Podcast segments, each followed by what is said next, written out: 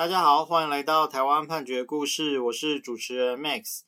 今天要跟大家分享的是一个跟改名字有关的故事。啊、今天故事的主角呢是施先生。哦，施先生他在一百零四年的时候呢，就到某一个户政机关去办理姓名变更登记。后来呢，他在一百零九年的时候，他就先向这个台中市政府去做陈情。陈情的内容就是说，他当时是因为思觉失调症发作，所以是在没有辨识能力的状态之下，好去申请做姓名的变更啊，就是先改成母姓之后啊，再改名字。所以呢，他希望请求这个户政机关协助把他的姓氏再次改为父姓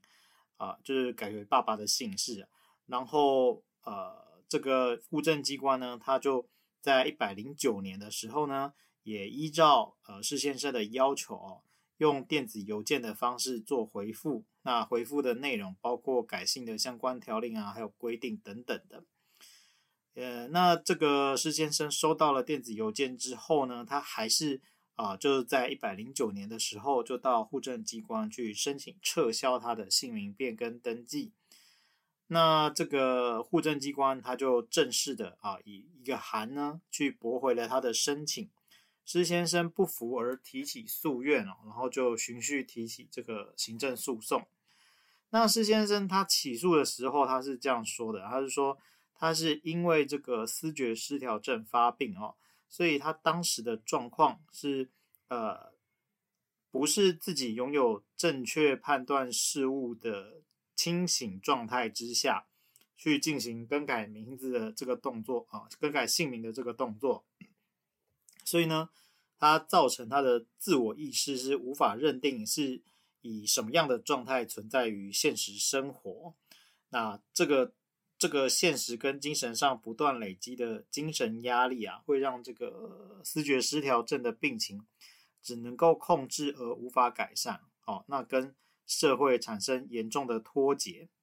在一百零四年的时候呢，他不知道他有发病，哈，是到了一百零六年的时候，他才被强制送到呃台中的荣总去进行治疗。之后呢，他有被关到精神病院一个多月才出院。那出院之后才发现说自己已经啊、更改了姓名哦。那这个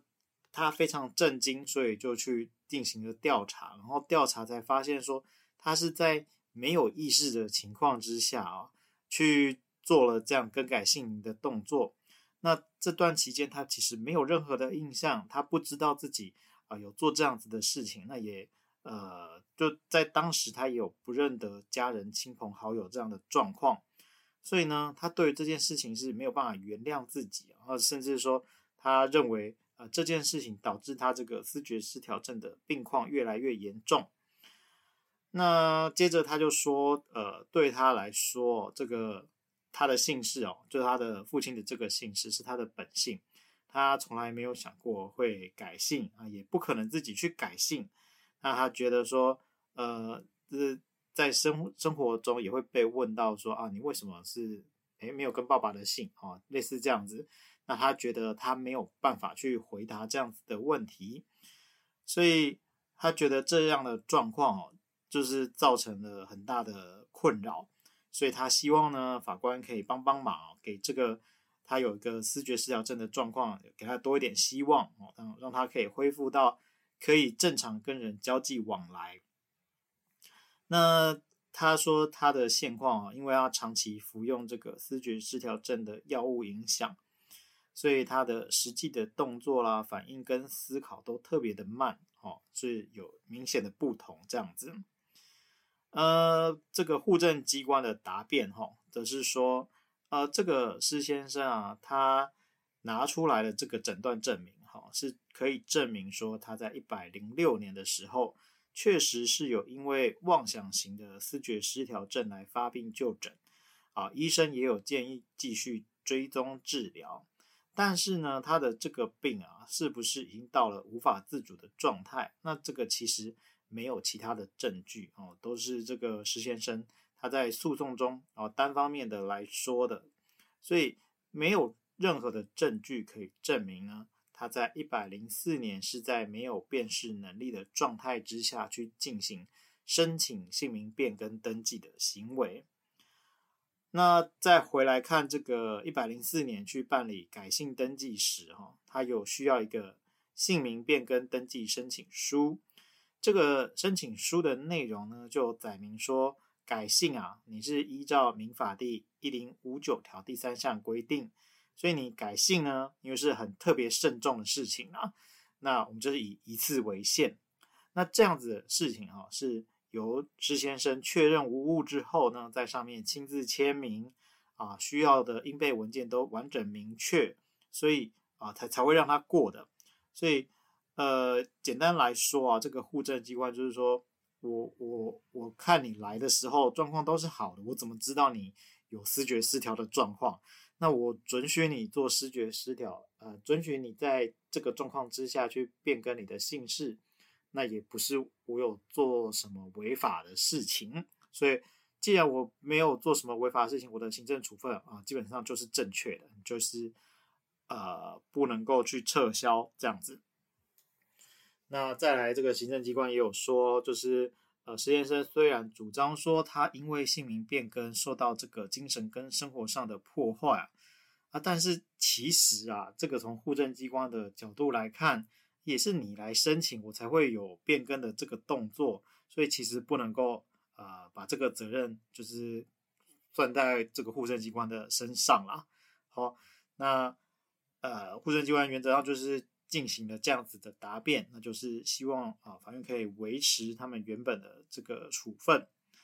那法院呢，他就说这个他有去调阅当时的申请书了。就是施先生在一百零四年，他用申请书呢，哦，申请改名。他改名的依据是姓名条例的，呃，这个应该说改名字的那个部分哈，是根据姓名条例第九条第一项第六款啊，字义粗俗不雅，音译过长或有特殊原因。改姓的依据哈是民法第一零五九条第三项啊，子女已成年者得变更为父姓或母姓。那施先生有在这个申请书上亲自签名，好，所以他这个文件呢确实是完整明确的。那再来哦，他这个有去看他的户籍资料，户籍资料上面呢也没有哦，就是施先生并没有受这个监护宣告或是辅助宣告的相关登记，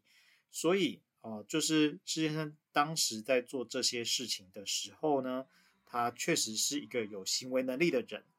既然是有行为能力的人啊，好，那你做这些事情，你就得要自己承担、自己负责任。好，所以呃，这个户政机关他看到你没有这样子的注记，所以准许你去变更你的姓名，那本来就是在保障说你有变更姓名的权利啦，那就不能够说你呃，户政机关他当时去同意变更姓名登记这件事情是有什么错？好，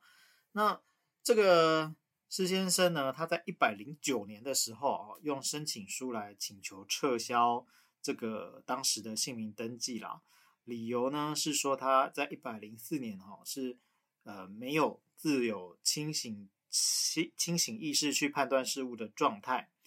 但是呢啊，第一点是说，在一百零四年那个时候啊，施先生他并没有经过宣监护宣告或是辅助宣告。再来呢，这个他减负的呃台中荣总的这个诊断证明书，呃，则是载明说他在一百零六年期间，好在该院急诊就诊，那出院之后呢，在精神部的门诊就诊，建议继续追踪治疗。那这样子的记载哦，就只能啊证明说石先生在一百零六年的时候有因为思觉失调症而发病就诊。但没有办法去证明说你在一百零四年的时候就已经是这个状况啊，甚至是说，就算可以证明你一百零四年就两年前你确实已经有妄想型的思觉失调症，也没办法证明说，呃，你在当时的病况已经达到说没有办法分清呃现实跟幻妄想的这个程度，所以呢，呃。法院就认为说，你没有相关的证据去证明说你在一百零四年的时候，你的精神状况是不佳的，所以呃，法院就认为说，呃，这个施先生你的请求是没有道理的。那最后呢，法院也说了，就是说，呃，虽然我们也觉得这个你这个状况啊，其情可悯哦，但是呢，法律就是法律，我们还是必须依照这个法律的规定来做。这个户政机关啊，他在一百零四年做这个变更登记啊，确实是没有任何违误的。那这个施先生呢，你违反法律的规定，好，就是一定要申请啊，为你开这个特例，